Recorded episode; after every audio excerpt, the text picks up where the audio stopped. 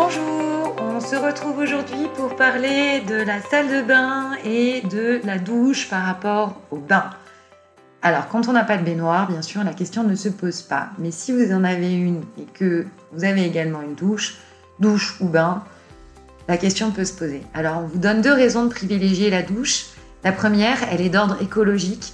Selon l'ADEME, une douche consomme en moyenne 30 à 60 litres d'eau, alors que pour un bain, c'est entre 150 et 200 litres que vous allez consommer.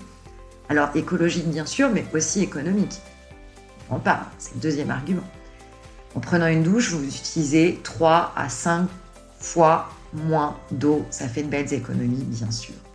Outre ces deux premières raisons, on peut aussi parler des bienfaits, bien sûr. Prendre une douche chaude, par exemple, et la, terminer sur un jet d'eau froide, c'est un bon moyen de vous donner un petit coup de boost pour attaquer la journée si vous êtes plutôt du genre à prendre la douche le matin. Et si vous préférez prendre votre douche le soir, une douche bien chaude vous apportera un effet relaxant en hiver et la douche fraîche, au contraire, fera tomber la température de votre corps en été. Alors convaincu On privilégie la douche plutôt que le bain Et on vous souhaite une très bonne journée. À demain